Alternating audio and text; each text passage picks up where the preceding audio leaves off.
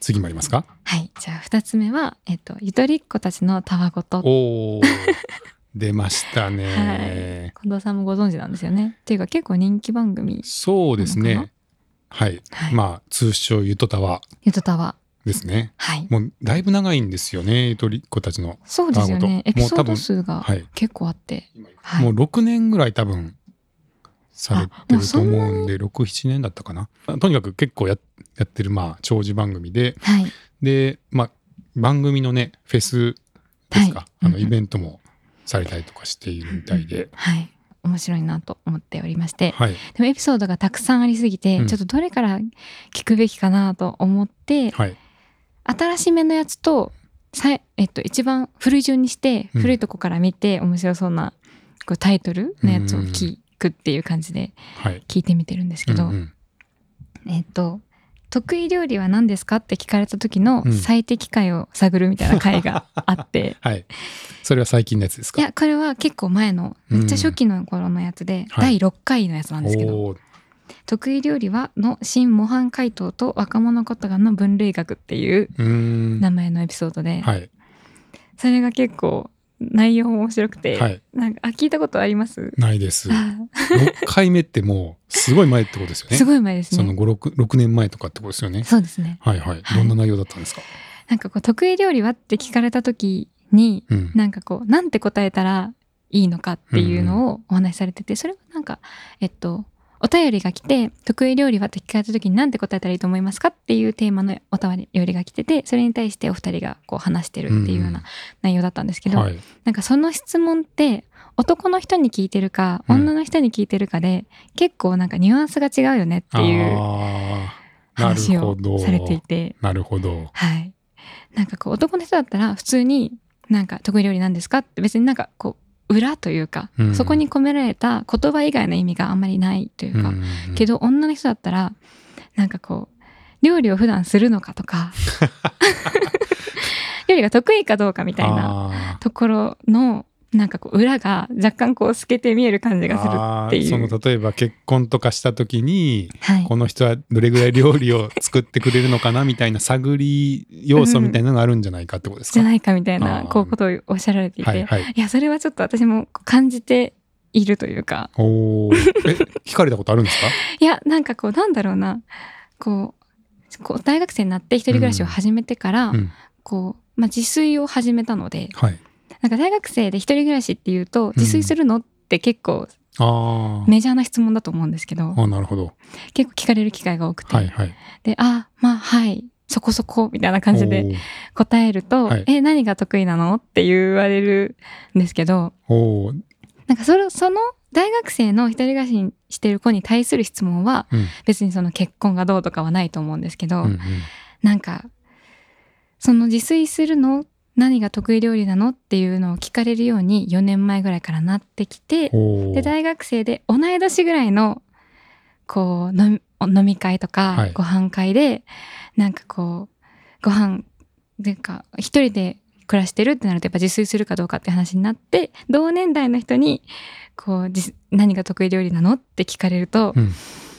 なんて答えるのがいいんだろうっていうかなんかちょっと深読みしてしまうというか。それははい男性だけじゃなくて女性もですか、子同士もでもなんかうん。距離が近いすっごい仲いい友達とかだと、うん。別にまあ得意料理もそもそも聞かないけど、うん。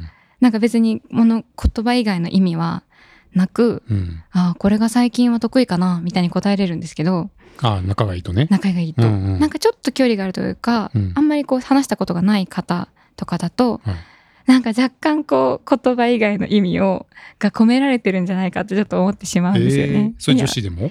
うん女の子でもあ女子でも？はい。女子の意味ってどういう意味なんですか？えなんだろうななんかこうこの子どれぐらいやる子なのかなどの程度なのかをみ探られてる感じがするというか いや被害妄想かもしれないんですけどこれは、えちょっとなんかこう感じるものがあって、へー。そのなんか別にそれを常日頃からずっと考えてたわけでもないけど、ーうん。この今回このエピソードを聞いてなんかあ確かになんかこう得意料理は何っていう質問って結構なんかその言葉だけ以外の込められた意味がその聞く人聞かれる人の年齢とか立場とか関係性によって、うん。結構こう含含んだ意味というかが変わるなってちょっと思って。山本さん得意な料理は何ですか、やめてください。やめてください。得意な料理何かな？最近よく作るのはゴーヤチャンプルーなんですけど。ゴーヤチャンプル？ー、はい、お夏に良さそうですね、はい、得意かどうかというか、よく作るというか、うん。一回おい作ってあこれ美味しいなって自分で思うおとう何回も作っちゃうタイプなので、うん。最近はゴーヤもスーパーでよく見かけるから よく作ってるっていうめだけで。っちゃ真面目に答えてくれましたけど 今のとかがちょっとどういう意味なのかなって思うみたいな。そうですね。なんかこう、うん、若干こう別に何とも思わない時もあるんですけど、うん。なんかこう話の流れでこううまく説明はちょっとできてないかなと思うんですけど今、ん。なんかこうこれはただ得意料理を聞いてるだけじゃないかなって思う時があるなっていう。なるほど。ちなみにそのゆとたわさんたちのはい回答というかはい。はどういう内容だったんですか？はまず男の子が聞かれた場合うん。は本当に何か料理名は別に何でもいいけどうん。何か例えばチャーハンとかうん。って言ってなんかこのチャーハンは僕なりの作り方があるんだっていうかこほう。一個こだわった何かを言うのが正解みたいな風におっしゃっていて。男子は？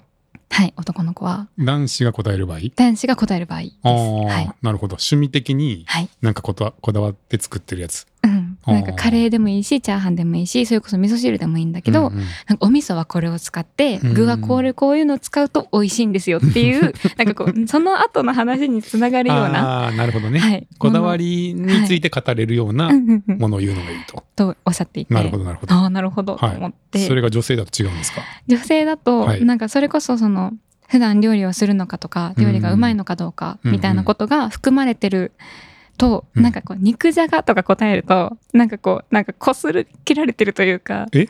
なんか肉じゃが得意料理は何？肉じゃがって結構定番定番？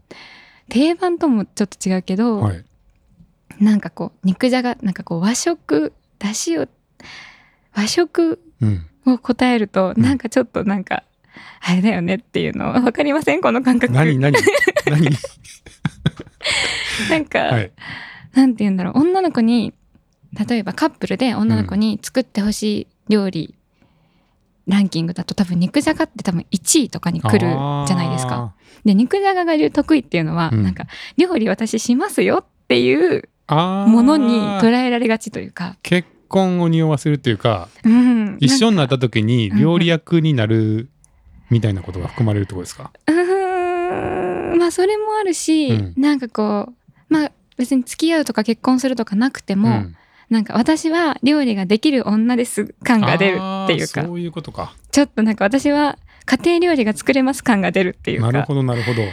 ていうのが、はい。これはなんかこう今言っててやなんか言語化していきましたけど。なんかこうなんとなく感覚で、はい。結構こう女の人あるあるだと思うんですけど、肉じゃがって答えにくいんですよ。本当に肉じゃがが得意料理だったとしても、ちょっと答えにくくて。で逆にはい。ビーフストロガノフとかそういうなんかカタカナのはい。やつは、うん。なんかこうそれはそれでなんか気取ってる感が出るというか、はい。っていうふうにおっしゃっていて、はいはい。じゃあどうしたらいいの？そう。でそこでオムライスとか、簡単なものにやっちゃうと、うん。なんかあこの子料理あんましないのかなって思われてなんかこう本当は料理普通にできるけど、うん。できない風にも思われがちというか。難しい。はい、おっしゃっていて、はい。でそのそういろいろ検討した結果、はい。模範解答模は範監督回答。だし巻き卵っていうことになったんですね。何それ？だし巻き卵ならいいんですか？っていうふうにおっしゃっていて、はいはい。なんかこうちょうどいいラインじゃないっていうなんか卵巻くの結構難しいし、うん。だからこう技術もいるしうん。でも和食でこうなんていうかビーフストラガノフ的気取った感もないし、うん。なんかちょうどいい塩梅でうん。バランスをこう考えた結果、だし巻き卵っていう結論が出ててでほーっと思いながら聞いてて。どうですか？取り入れますか？だし巻き卵はでも実際得意ですって言って、うんじゃあ作ってよっていうことになった時に、うん私はあんまりだし巻き卵は得意じゃないので 言えないなとは思ったんですけど、なるほどはい、でもちょっとそのちょうどいいラインをうん探っていくのは結構ちょっとなんか今後聞かれた時のために 考えとこうって思思いました。そうか。はい。なかなか面白いですね。考えたこともなかっあたな。うーーん。はい。で今だったらなんて答えるんですか？今だったら、うんまあさっきゴーヤチャンプルって言いましたけど、うん。得意料理餃子かな？餃子です。餃子もいいラインだないじゃないんですか？そうですかね。餃子、でもなんか手、なんか餃子って作る、手作りしますっていう人と、うんいや、餃子はもう冷凍の買って焼くだけでいいじゃんっていう人と、なんか、二つ流派があると思うんですよ。まあ、冷凍も美味しいですからね、今。美味しいですからね。うん。なんか、でも私は冷凍買う時ももちろんあるし、うん。でもなんか冷凍餃子と家で作る餃子は別物だと思っていて、なんか私は実家で母が作ってた餃子を教えてもらってうん。家で作ってるんですけど、うんうん。なんかもう具をこれでもかというぐらい入れるんですよ一つの餃子に。へえ。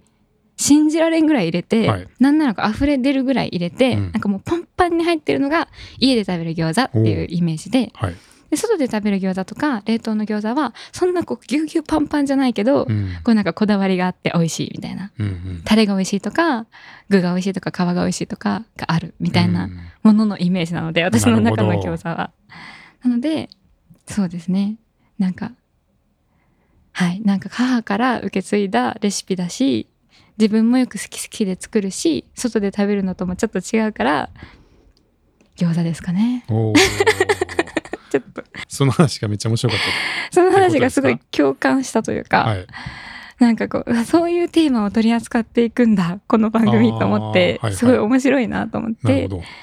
聞いていて、いうん、やなんかこの感じがずっと続くんだったらちょっとうん一から全部聞きたいなと思って、ああ、なるほど、なるほど。はい、なんかどこ最近のやつ見てたら、はい。最終回とか書いてあるからどこから始まってるかをちゃんと追いたいなと思う,、と結構序盤から聞かなきゃなとか思ってるんですけどは なるほどね。いそのまあ、長寿番組ですからね。はい。あのーなんかね、フェスをやったりとか、うんうんあのリアルイベントもうんされたりとかしていて、公開収録とかですか、そうですね。うんうんうんはい。もう、はい。多分、6年か7年ぐらいうん。うんされてると思うんで、はい。あの、僕もまあ、そんな最初の頃き聞いてなかったんで、最近聞くようになったんですけど、はい。まあ、だいぶ長いんで、まあ結構ファンも多くて、うん。うんで、割とこう、はい、フェスをやったりとか、うんうんうん。リアルイベントもされたりとかしていてね、はい。はい。結構人気の人気番組。番組だと思いますね。で。すね。うん。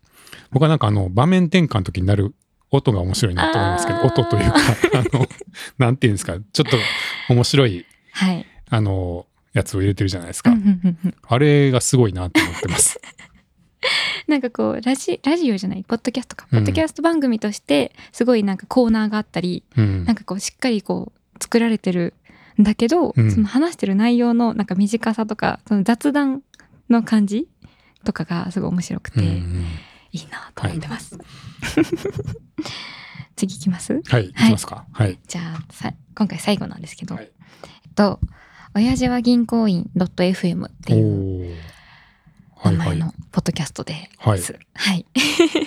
ご親父は銀行員 .fm ね。はい。あの、存在は見たことありますけど、うんうんあんまり聞いたことなかったです。あ、そうなんですね。はい。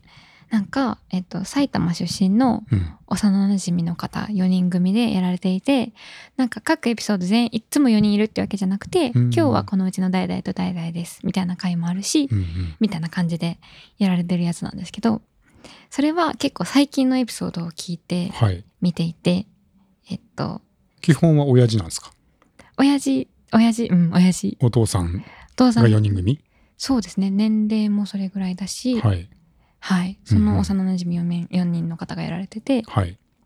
で、えっと、最近のやつで、下っ端である心地よさ、最近、そんな最近じゃないかもしれないけど、うん。下っ端である心地よさっていう名前のエピソードをうんうん出されていて、それがこう、内容としては、まずなんか、えっと、職場で、こう、その 4, 4名のうちの 1, 1人の方が、なんか、転職をされたのかな。うん、で、えっと、未経験で新しい仕事を始めてから今年で2年目うんになるみたいなので、で、今年またもう一個下に入ってきた新人さんが入ってきたって、その子は20代とかで、うん。なんかもう社会人にな成り立てなのかな？ちょっとまあわかんないですけどちょっと若い方でうん。未経験の方で入ってきたってなってうん。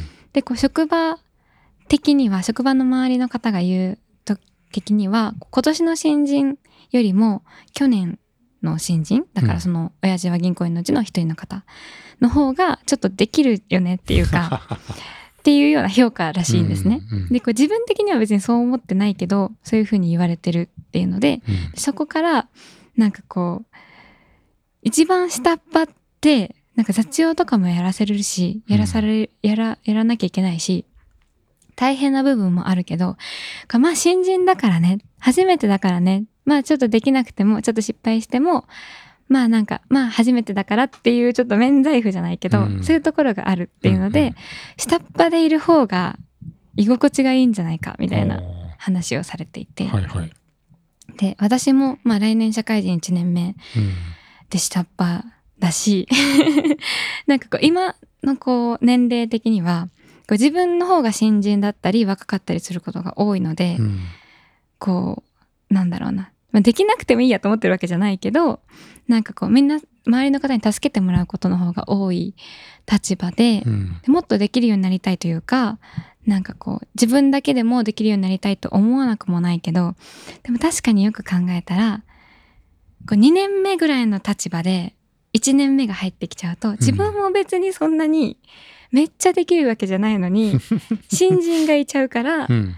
いやあなたもう新人じゃないからちゃんとしなよっていう風になっちゃうみたいな話をされていてうんなんかすごいなんかこう、あ、これから、私はこれからそうなるんだっていうのを見見たというか聞いた感じがしてなんかちょっと面白かったんですよね。ちょっと面白いでまとめてしまったけど、まあ社会に出る山本さんならではの興味かもしれないですね。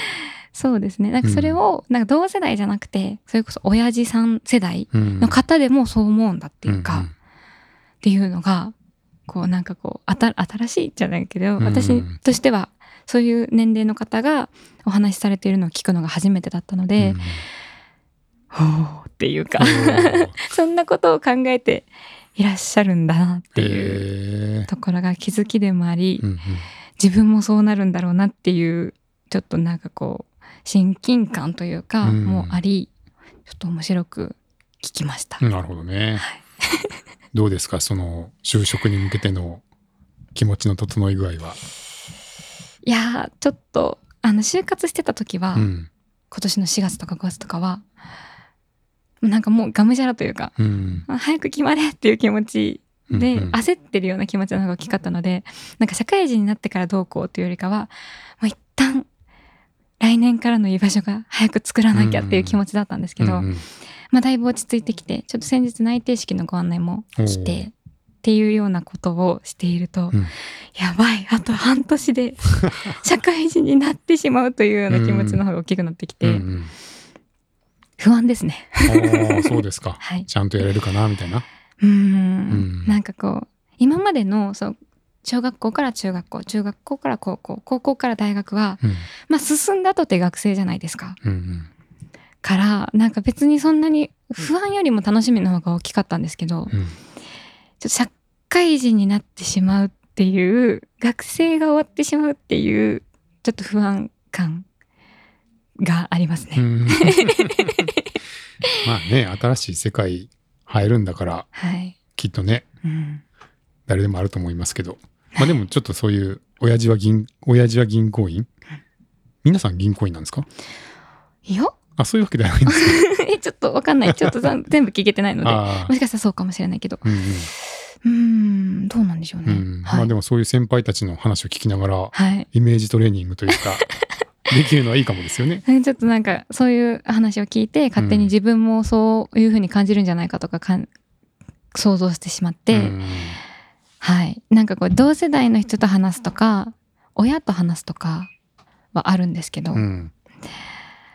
なんかこう全然関わりのないうん。40代とかの方の社会で働いている方のがどういうことを考えているかうん。普段みたいなことを聞けたのが結構個人的にそんなことないじゃないですか、うん。日常生活では。ポッドキャストならではだし、うん。面白いなと思いました。なるほど。はい、はい、割とそういうお仕事の話があいい？それだけじゃなくて、うんもう全然あの好きな応援ソングを紹介する回とかもあるし、はいはい。なんかもう何でも雑多にお仕事のことも恋愛のこともちょっとエンタメのこともドラマのこと話されてる回もあるし、うんもう何でも話してらっしゃるんですけど、うんうん私が聞いた回はそのお仕事の時に考えてることじゃないけど、うんその下っ端立場の話だったので面白かったですね。うんなるほどね。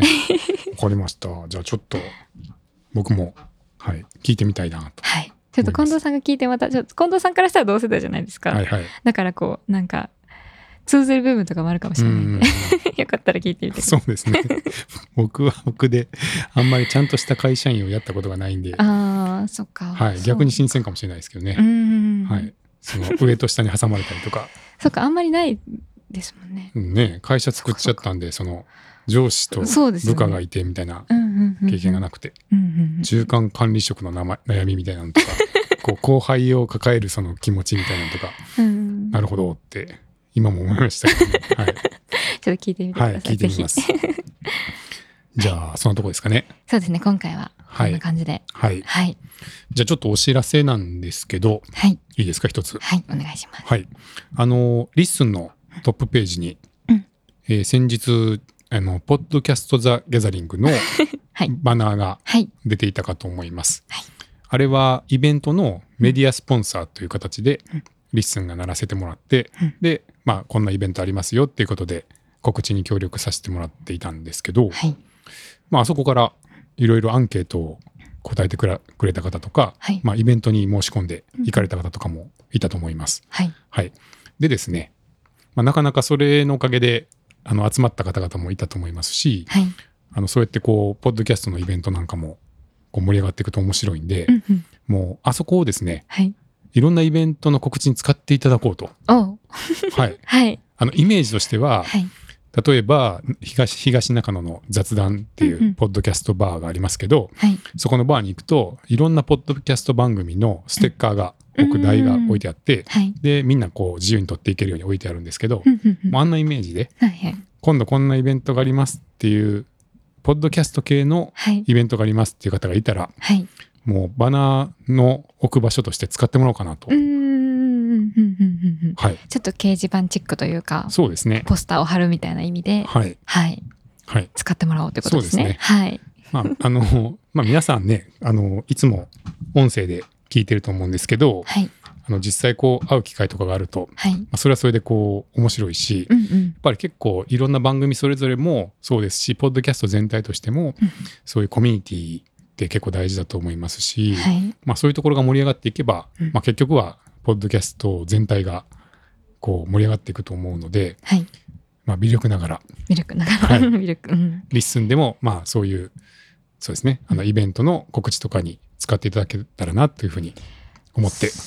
はい、開放することに しました。いいですね。なんか、はいやっぱリッスンを別にそのイベントのことを知ろうとか別にしてなくても、うんリッスンを開いたトップページにバンって出るから、うんなんかそのイベントを知るきっかけにもなるし、うんそれをしているポッドキャストを知るきっかけにもなるからいいなと思います。そうですね。はい。はい。あと結構やっぱり、あの実際今回イベントに行って思ったんですけど、はい。会うのも面白いなっていう のを、特に本当いつも声で聞いているうん。人とはい。会うっていうその距離感が、はい。本当新鮮な体験で。まあさっきそのい一人称か、こう、向かい側かみたいな、はい二人称か三人称かみたいな話がありましたけど、はい。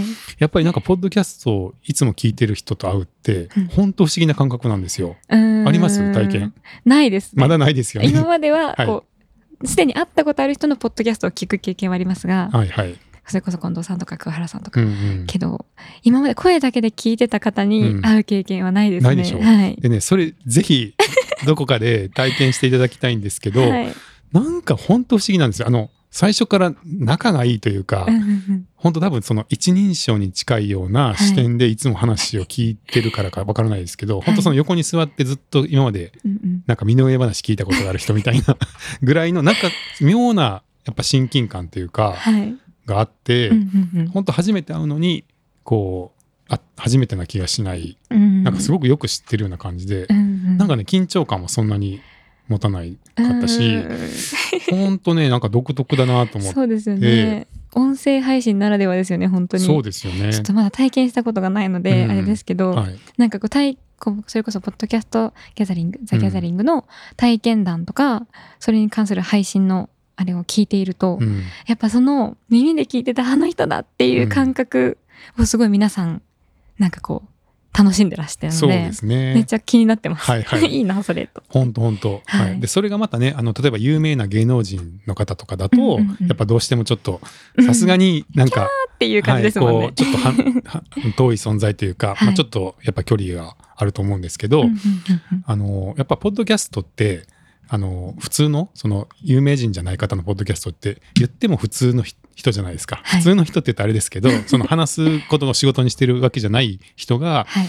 話してる番組もすごく多くてうんうん。だけど面白いっていうものを普段から聞いていると、うんうんやっぱねそんなに立場遠くないんで、はい。なんかすごくなんか親近感がうん湧いてうん。で結構リアルなイベントとかに行ってみると本当面白いなっていうのが、まあ、今回僕もイベントに参加してみて思ったことで、まあ、そういう体験はぜひねあのいろんな方にも していただきたいなって思うのではい。あのそういうイベントのね告知とかにあの使っていただけるようにということで、はいまあ、このバナーの枠、まあ、はい自由に使ってください。